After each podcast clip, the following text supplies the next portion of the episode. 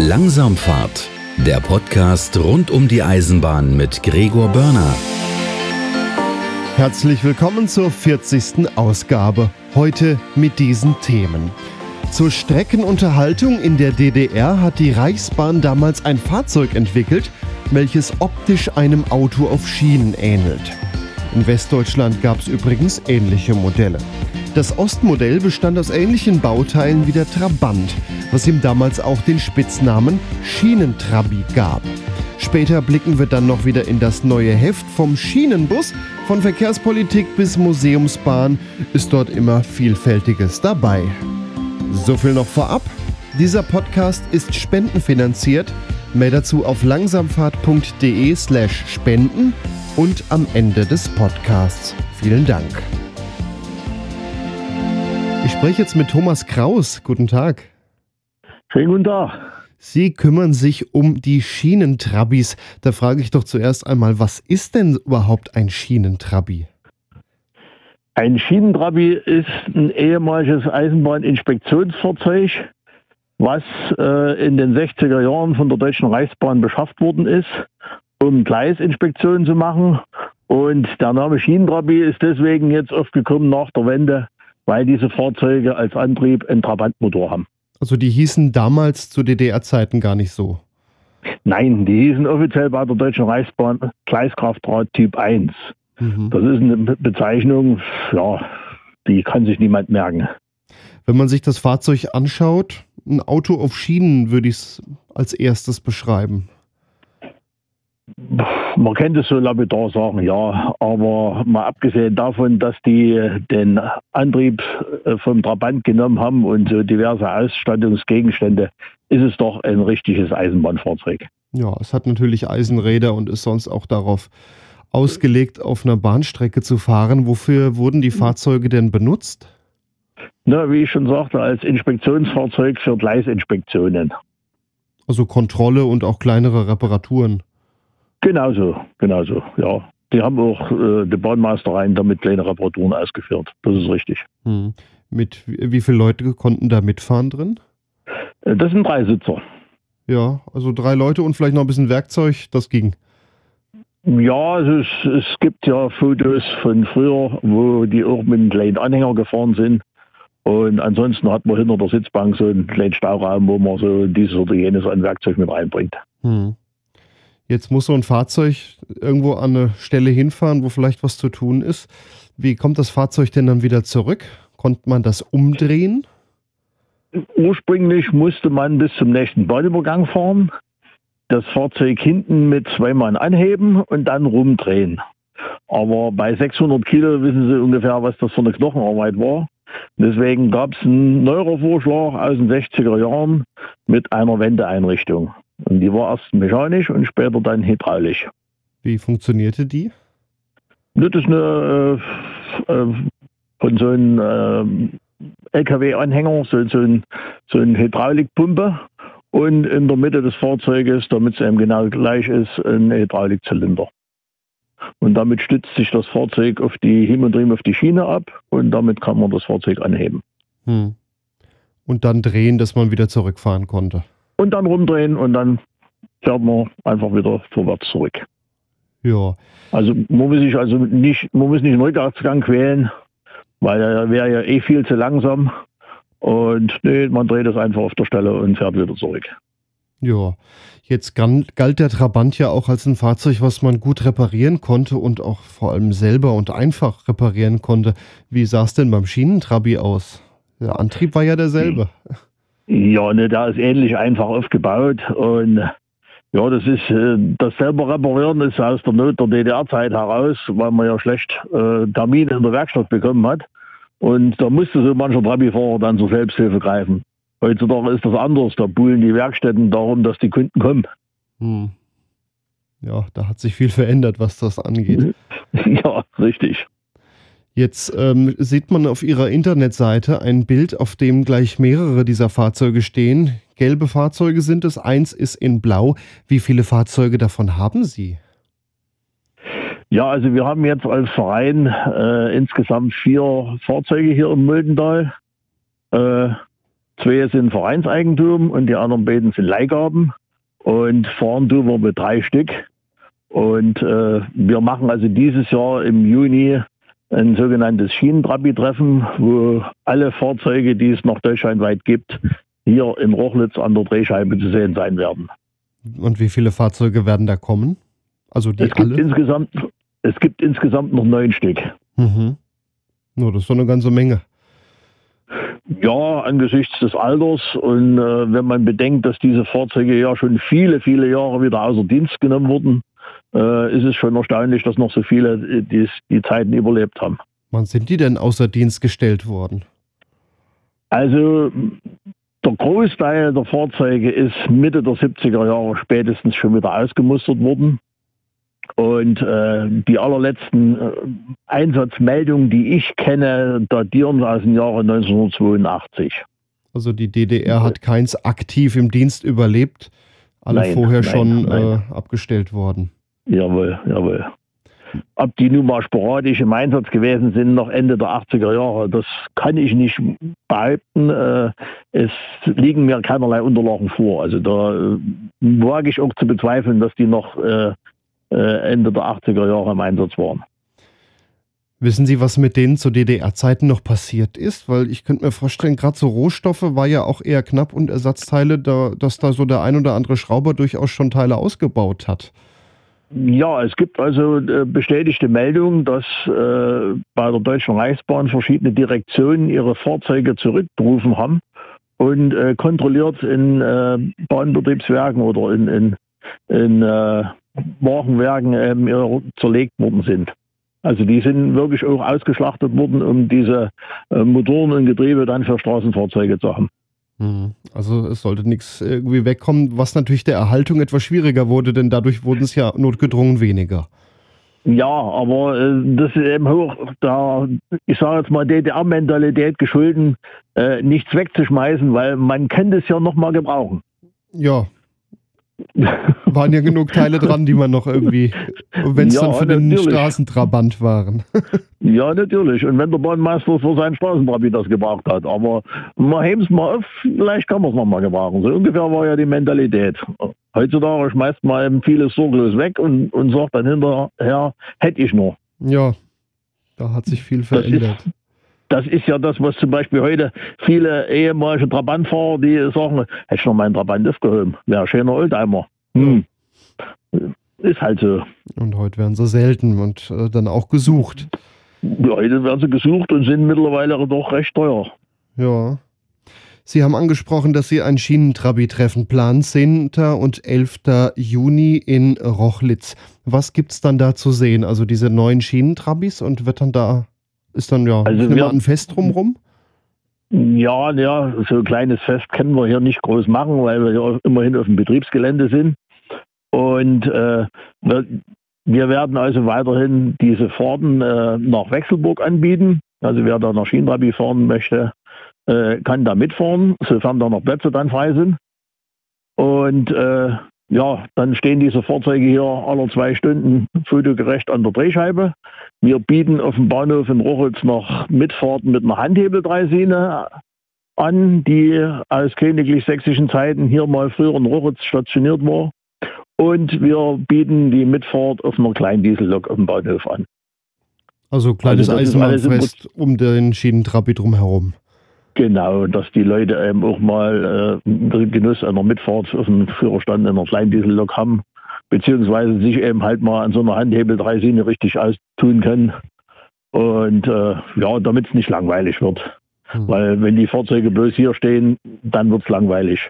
So, und für alle Fotografen äh, machen wir am Sonnabendabend 19 Uhr und am Sonntag früh 9 Uhr eine Fotoparade auf der Rochlitzer Muldenbrücke vorm Schloss.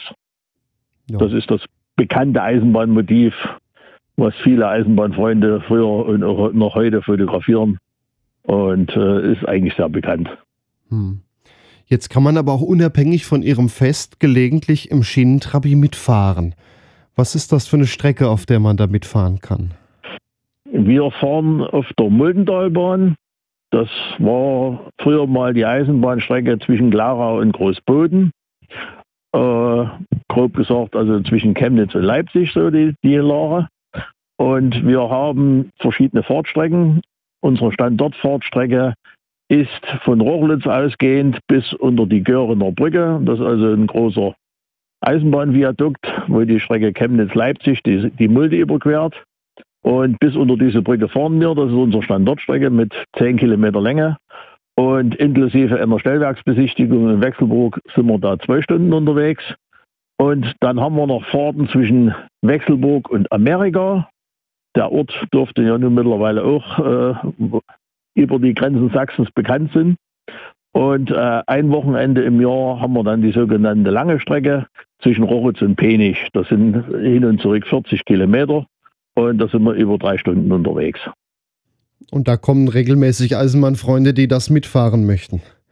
Nicht Eisenbahnfreunde, das sind normale Touristen, die einfach Landschaft genießen. Hm. Die Eisenbahnfreunde sind bei uns in der Minderzahl. Okay. Also das, ist, das sind einfach nur Touristen, die, ich sag mal, die das schöne Muldental genießen. Also das Weil ist auch eine reine Museumsstrecke, auf der Sie da fahren. Die Strecke ist schon seit äh, 2002 ohne jeglichen Verkehr. Die Deutsche Bahn hat 2002 zum Hochwasser hier in Sachsen äh, den Reiseverkehr eingestellt. Der Güterverkehr war ja schon eher eingestellt worden. Und ja, da hat man also praktisch den Anlass genommen, sich von dieser äh, Strecke zu entledigen. Ja, aber dafür können Sie da jetzt fahren und man kann Ihnen dann im Schienentrabi über die Schulter schauen, beziehungsweise neben ja. Ihnen sitzen. Ja, also wir haben äh, neben dem Fahrer passen ja noch zwei Leute ein und äh, wir haben einen Anhänger hinten dran, da können jetzt noch mal acht Leute drauf sitzen, sodass wir praktisch pro äh, Garnitur, äh, also Schienentrabi mit Beiwagen zehn Personen befördern können. Ja, das ist schon ordentlich. Ja, und drei Fahrzeuge haben wir, also sind 30 Mann, die wir fortbringen. Und dann fahrt ihr hintereinander weg oder wie muss man sich wir das fahren vorstellen? hintereinander her, ja, genau. Ja. Im Sichtabstand hintereinander her. Jetzt seid ihr mit den Schienentrabis ein Teil des Vereins Sächsische Eisenbahnfreunde. Was gibt es denn in dem restlichen Verein bei Ihnen noch zu sehen? Ja, der Verein Sächsische Eisenbahnfreunde ist ein, ja, inzwischen über 30 Jahre lang im Museumsgeschäft äh, tätig. Also das heißt, wir haben in Schwarzenberg im Erzgebirge, das in der Nähe von Aue liegt, ein eigenes Museum. Das ist also ein zehnständischer Ringlockschuppen, den wir nach der Wende aus einer Ruine wieder aufgebaut haben. Und dort haben wir also diverse regionale, typische Lokomotiven abgestellt, von Dampf- bis Diesellokomotive. Und wir haben also auch in Schwarzenberg eine eigene Dampflokomotive, die wir jetzt in nächster Zeit aus der Hauptuntersuchung aus dem RW Mining zurückerwarten und einen ganzen kompletten eigenen Museumszug mit Speisewagen, sodass wir also praktisch von Schwarzenberg ausgehend auch äh, Eisenbahn-Sonderfahrten anbieten können. Und das auch auf der Muldentalbahn oder fahrt ihr da auf den DB-Strecken? Wir fahren auf DB-Strecken. Nee, die, in die Muldentalbahn können wir nicht rein im Moment. Das mhm. geht nicht im Moment. Nee, aber wir fahren äh, von Schwarzenberg ausgehend auf sämtlichen DB-Strecken oder auch Privatstrecken, die hier in der Region sind. Und äh, teilweise bis Bayern rüber. Also das, wir sind vielfältig unterwegs. Durchaus auch größere Touren, die ihr da mitmacht. Ja, ja, auch, auch größere Touren. Ja, ja. Das ist, da fahren wir die größeren Strecken, die fahren wir aber dann nicht mit Dampflokomotive, da fahren wir dann mit äh, Diesel- oder Elektrolokomotiven. Hm. Die sind ja mittlerweile auch viele schon historisch. Ja, das stimmt wohl. Da gibt es auch einiges. Ja, das, da gibt es mittlerweile vieles schon an Museumsfahrzeugen. Ja, die nutzt man halt auch mit. Ja. Wenn man sich über den Schienentrabi noch ein bisschen informieren möchte, schienentrabi.de ist ihre Internetseite. Da sind einige Fotos und da steht auch noch ein bisschen was zur Technik des Fahrzeugs. Kann man an der Stelle ja. noch empfehlen. Ja, die Internetseite schienentrabi.de ist äh, sehr informativ gehalten. Also das heißt, äh, von der Geschichte der Fahrzeuge, den Verbleib der, der jetzigen Fahrzeuge, die, wo sie jetzt noch erhalten sind, äh, ist drauf. Dann sind historische Fotos drauf, dann sind neu, neuzeitliche Fotos drauf von unseren Fahrten. Also ist, ist schon empfehlenswert. Mal, wer sich für sowas interessiert, sollte mal drauf gucken. Ja. Thomas Kraus, vielen Dank für das Interview. Gerne.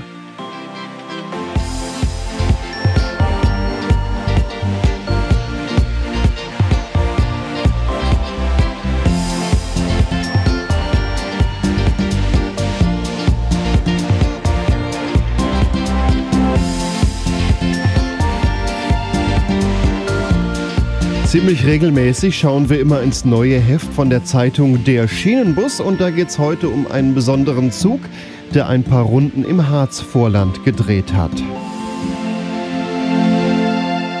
Ich spreche jetzt mit Michael Frömming, Chefredakteur der Zeitung Der Schienenbus. Hallo Michael. Hallo Gregor. Ihr habt wieder viele interessante Sachen in eurem Heft drin. Und äh, ja, hier geht es ja auch immer mal so ein bisschen darum, was die Eisenbahnfreunde so mögen. Und da ist was ja, ganz Besonderes, der VT 125. Ähm, Gibt es ja seit einer Weile wieder einen Betriebsbereiten und der ist ein bisschen in Niedersachsen herumgefahren. Ja, und von Niedersachsen sogar noch nach Hamburg und nach Berlin. Der war jetzt äh, im April für vier Wochenenden unterwegs. Eine ganz große ähm, Zielscheibe praktisch für die Eisenbahnfans mal im Norden, das Stuttgarter Rössle. So wird er ja auch genannt. Äh, der ist von Kleinmahner, das ist an der sogenannten Warnetalbahn. Jetzt nochmal für die, die nicht in Niedersachsen unterwegs sind. Das ist im Bereich Salzgitter, ein Teil einer ehemaligen Ost-West-Achse die stillgelegt wurde nach dem Krieg, aber ein Teil besteht noch. Auf dieser Warnetalbahn war äh, der Triebzug beheimatet, immerhin für einen Monat und ist dann äh, in verschiedene Richtungen äh, unterwegs gewesen. Das ist ja ein Fahrzeug, Stuttgarter Rössler, was, wenn man jetzt so auf den Namen hört, man erstmal vermuten könnte, gar nicht so in die Gegend gehört, aber früher war so ein Fahrzeug da auch heimisch in der Gegend. Ja, also ursprünglich der, der jetzt hier in Niedersachsen unterwegs war, das, der war zum Schluss dann in äh, Braunschweig stationiert. Diese ganzen Baureihen, also das ist ja die frühere Baureihe 612 mit dem Beiwagen 912. Man muss anmerken, es gibt ja dann auch äh, aktuell den 612, aber das ist der Eierkopf, Baujahr äh, 1953 äh, bis 57. Und von den Fahrzeugen waren jetzt eben der 612 506 und 507 hier unterwegs. Äh, und der Beiwagen 912 501. Die waren früher im ganzen Bundesgebiet zu sehen, aber am Ende tatsächlich hier in Niedersachsen und äh, ausgerechnet im Bereich Braunschweig. Ähm, und das ist natürlich jetzt für die Eisenbahnfans, die den noch erlebt haben, hier in den 80er Jahren, äh, nochmal richtig toll gewesen, der sieht auch so aus wie 1985. Den nochmal so zu sehen und im Harzvorland die Streckeninfrastruktur, die sieht teilweise auch so aus wie in den 80er Jahren, wird gerade modernisiert. Aber das sind natürlich tolle Fotomotive und da waren jetzt viele, viele Leute unterwegs. Ja, da geisterten recht viele Bilder von im Internet herum. Bad Harzburg, die legendäre Signalbrücke oder Goslar. Äh, es sind alles Bahnhöfe, die noch über alte Stellwerkstechnik verfügen und dann dieses Fahrzeug dazwischen sind Bilder, die durchaus auch 40 Jahre älter sein könnten. In der Tat, wobei auch das war der letzte Drücker, muss man tatsächlich sagen. Diese schönen Formsignale sind jetzt außer Betrieb. Spätestens bei Erscheinen dieses Heftes äh, die neuen Signale stehen schon auch an der äh, legendären Signalbrücke in Bad Harzburg. Das äh, bekannte Fotomotiv soll ja erhalten werden, also die äh, Formsignale werden wahrscheinlich dann ausgekreuzt und davor stehen dann eben die neuen Lichtsignale. Ja, das ist moderne Technik äh, und das ist auch in Goslar äh, zu beobachten. Das ist jetzt mit der alten Eisenbahnfreunde-Herrlichkeit vorbei, aber so für den Alltagsbetrieb ist das natürlich das, was eigentlich schon längst hätte gemacht werden müssen.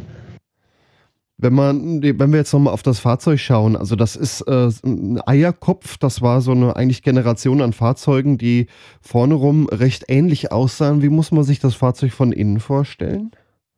Also der gab es verschiedene Ausprägungen. Das war Nahverkehrstriebzug und äh, eine Variante dann eben auch für den Fernverkehr mit Abteilen, so richtig schön im Stile der 60er Jahre mit äh, Polstersitzen.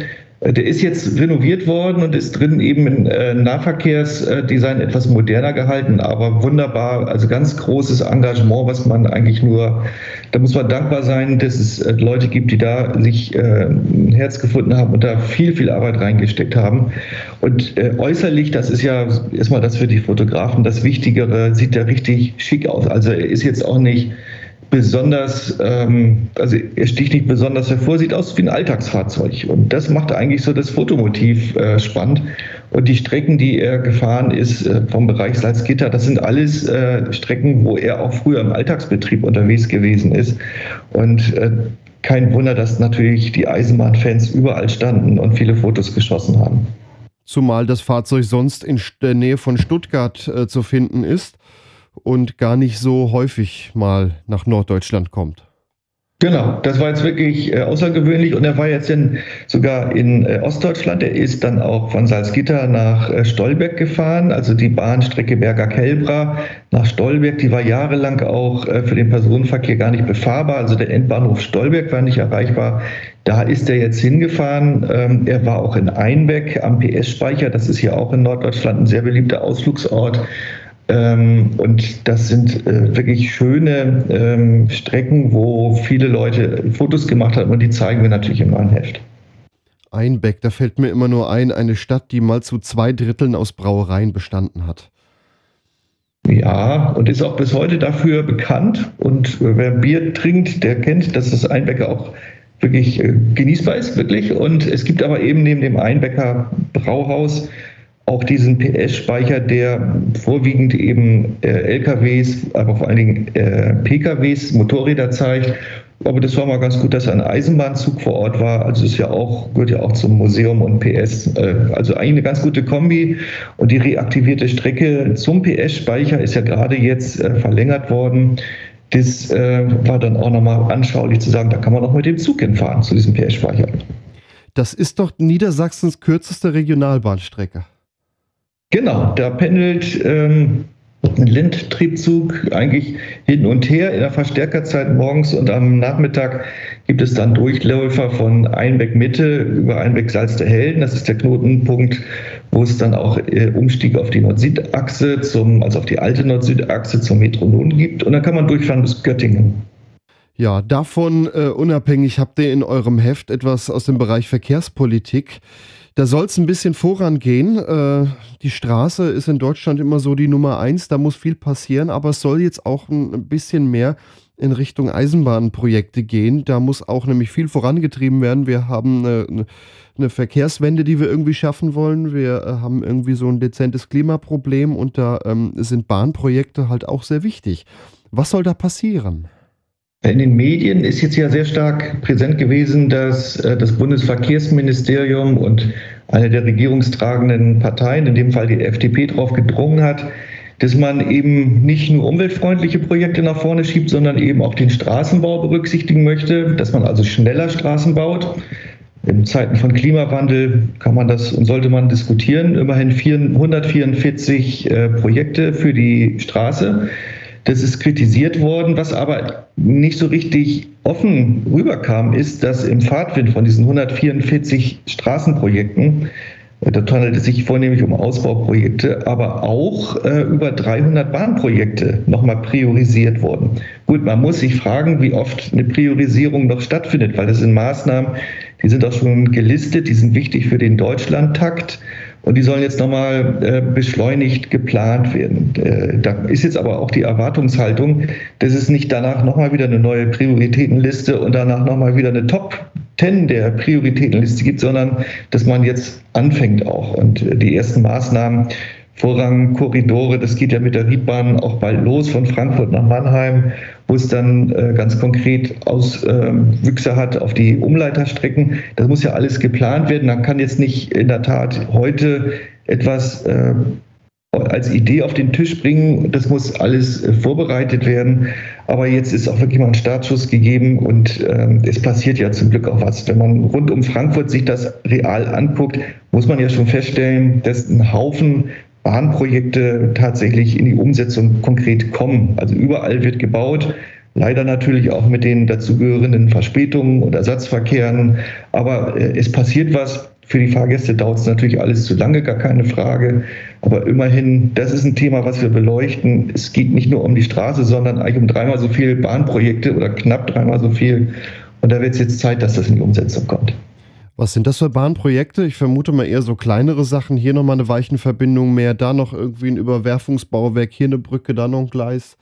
Ja, das sind schon auch äh, also so Verlängerungen von äh, Überholgleisen, überhaupt mal wieder die Schaffung von äh, Gleisen, sind ja alles so Maßnahmen, die die Menschen gar nicht so sehen, wenn jetzt auf einmal wieder eine Weiche zusätzlich da ist, aber die für den Betriebsalltag ganz wichtig sind. Wenn eine ähm, Überholung mal stattfindet, gerade so die Riedbahn ist ja so ein Beispiel dafür, weil es keine Ausweichkapazitäten mehr gibt, dann fährt der ICE hinter dem Ähm, das hat man erkannt, dass das alles Blödsinn ist, dass man die Infrastruktur in den letzten 20, 30 Jahren so kaputt gemacht hat.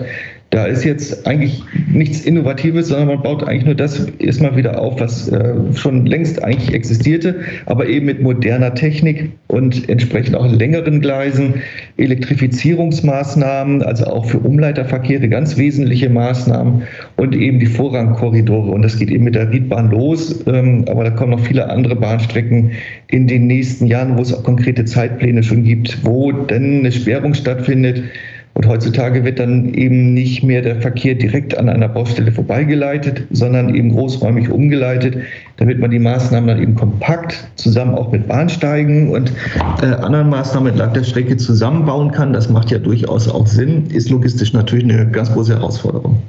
Ja, gerade Beispiel Riedbahn, die wird demnächst für ein knappes halbes Jahr komplett gesperrt und dann wird ganz viel gebaut an vielen Stellen gleichzeitig. Aber man muss auch wissen, die Riedbahn ist eine der am meisten befahrenen Strecken in Deutschland. Da ist ja. viel los, gerade im Fernverkehr. In der Tat. Ihr habt vor einer ganzen Weile, oder hast du hier in der Sendung auch erzählt, dass ihr eine Sonderfahrt geplant habt und die habt ihr jetzt auch durchgeführt. Zwar ein bisschen anders, aber sie ist, äh, hat stattgefunden. Wie war Wie Sonderfahrten so sind. So, wenn man was plant, kommt was dazwischen. Das ja. ursprünglich angedachte Fahrzeug war leider nicht äh, zur Verfügung, war kaputt wird repariert. Und dann haben wir in ganz toller Zusammenarbeit mit den Eisenbahn- und Verkehrsbetrieben Elbe-Weser, mit dem dortigen Geschäftsführer Christoph Grimm, ein Alternativprogramm aus dem Hut gezaubert und sind dann durch äh, das Elbe-Weser-Dreieck gefahren. Mit einem Triebzug der Baureihe 628. Der war bis vor kurzem dort auch noch im Regeleinsatz. Haben wir eine Fotofahrt gemacht und sind äh, als erstes zur Wasserstofftankstelle gefahren in Bremerförde. Dort im Gegensatz äh, zum Taunus ist ja der Wasserstoffantrieb äh, in der Umsetzung. Das funktioniert auch ganz gut. Da konnten wir das äh, von außen in Augenschein nehmen. Das war sehr interessant äh, und konnten uns auch fachlich sehr gut und fundiert beraten lassen, wie das tatsächlich betrieblich alles funktioniert haben einen Einblick gekriegt in die sehr moderne Stellwerkstechnik für eine äh, nicht bundeseigene Eisenbahn. Wirklich ganz, ganz top und ganz vorne und alles super gepflegt und bester Standard. Und hatten dann im Anschluss, und das war natürlich auch noch wunderbar, mit dem Triebzug äh, viele, viele Fotohalte machen können auf niedersächsischer Kleinbahnidylle, kann man sagen. Also wir waren unterwegs auf der ehemaligen Wildstedt-Sefentorstädter Eisenbahn äh, und da ist wirklich äh, die ländliche Idylle pur und da haben wir dann viele Stops gemacht und viele, viele Fotos und davon zeigen wir die schönsten in der nächsten Ausgabe. Krass, die EVB mit ihrem 628, weiß man schon, was damit passiert? Planmäßig fährt er ja, glaube ich, nicht mehr. Nee, die fuhren bis äh, zum Fahrplanwechsel im Dezember 22 immer noch zwischen Rotenburg-Wümme und Pferden an der Aller. Das sind 27 Kilometer unter Fahrdraht. Es wurde ausgeschrieben, jetzt ist dort Transdev unterwegs mit einem Elektrotriebwagen. Das macht ja durchaus auch Sinn, auch ökologisch. Und der 628er wird, oder die, es sind ja mehrere Fahrzeuge, einer dient inzwischen als Ersatzteilspender ähm, werden eingesetzt auf dem Moorexpress. Das ist die äh, touristische Bahnstrecke von Bremen über Osterholz-Scharmbeck, Bremerförde nach Stade. Und wenn dort der alte Schienenbus der 798er mal nicht fahren kann, eben dort als Ersatz. Auch inzwischen sehr beliebt bei den Leuten vor Ort und äh, natürlich für den Notfall im Alltag als Reserve steht er auch noch zur Verfügung. Aber der Fahrzeugpool bei äh, der EVB ist inzwischen durch die neuen Wasserstofftriebzüge und die ohnehin vorhandenen Lindtriebzüge äh, ganz gut ausgestattet. Aber, und das ist auch Thema gewesen während unserer Exkursion, die EVB hat ja Expansionspläne, also beziehungsweise das Land Niedersachsen. Dort wird ja durchaus ernsthaft oder sehr ernsthaft darüber nachgedacht, Teile der EVB Güterstrecken zu reaktivieren für den Nahverkehr und insbesondere tatsächlich neben Bremerförde nach Stade auch die Achse äh, der WZTE, also der Wildstedt-Zefen-Torstedter Eisenbahn, ein Teil davon, und zwar von Zefen über Sittensen nach Torstedt. Und dort hätte man wieder Anschluss an den Metronom, der von Bremen über Torstedt nach Hamburg fährt. Also für den Vorortverkehr Groß- äh, oder Region Hamburg, Metropole Hamburg ist es sogar äh, eine spannende Entwicklungsachse. Ja, da passiert sehr viel. Also das heißt, auch die 628 werden erhalten bleiben und äh, zusätzlich zu diesen Schienenbussen regelmäßig dann auch mal als ja, Museumsverkehr dann im Einsatz sein. Sie stehen mindestens für den Ersatz äh, immer zur Verfügung, also eine sehr gute Rückfallebene. Also Busersatzverkehr, äh, das ist eher da nicht anzurechnen, solange das Personal noch vorhanden ist. Ja, und die Schienenbusse, die haben wir auch gerade angesprochen. Da hat die EVB auch welche, mit denen sie planmäßig ähm, ja, Ausflugsverkehr macht. Sieht äh, interessant aus. Da ist nämlich dann manchmal noch ein Güterwagen zwischendrin als Fahrradwagen. Ganz genau. Das ist ähm, sehr fotogen, das Ding. Also dieser Güterwagen dient der Fahrradbeförderung in der Tat. Äh, und die EVB, das konnten wir auch uns anschauen, arbeitet gerade einen der Schienenbusse mustergültig auf. Also da ist wirklich Traditionspflege einerseits, aber eben auch ganz vorne dabei in innovativer Antriebstechnologie. Also die EVB ist, das muss man wirklich sagen, bundesweit ein richtiges Vorzeigeprojekt. Was heißt, die arbeiten den Schienenbus auf mit innovativer Antriebstechnik? Kommt da ein anderer Antrieb rein? Nein, nein, also was ich meine ist, es gibt sowohl die traditionellen alten Fahrzeuge, so. die werden gepflegt, und auf der anderen Seite eben auch die ganz modernen Fahrzeuge und auch die Antriebstechnologie, aber einen Wasserstoff-Schienenbus, den wird es nicht geben. Ja, da, das, äh, ja, hätte man auch nicht viel zu sagen können, glaube ich. der Moor-Express, auf jeden Fall was, wo man mal mitfahren sollte. Du sagtest eben, die haben auch viele Strecken, die nur im Güterverkehr befahren wurden. Seid ihr denn während eurer Sonderfahrt auch über solche Strecken mal gefahren mit diesem 628? Ja, also wir sind gestartet in Rothenburg an der Wümme, das liegt zwischen Hamburg und Bremen, ähm, und sind dann auf der Güterstrecke, die gerade auch äh, frisch saniert wurde, mit Tempo 80 kann man die fahren, all, auch mit äh, äh, Überholgleisen, die saniert wurden, Ladestraßen, die in Betrieb sind. Da konnten wir uns unterwegs auch anschauen, wie wirklich auch lokaler Güterverkehr funktioniert.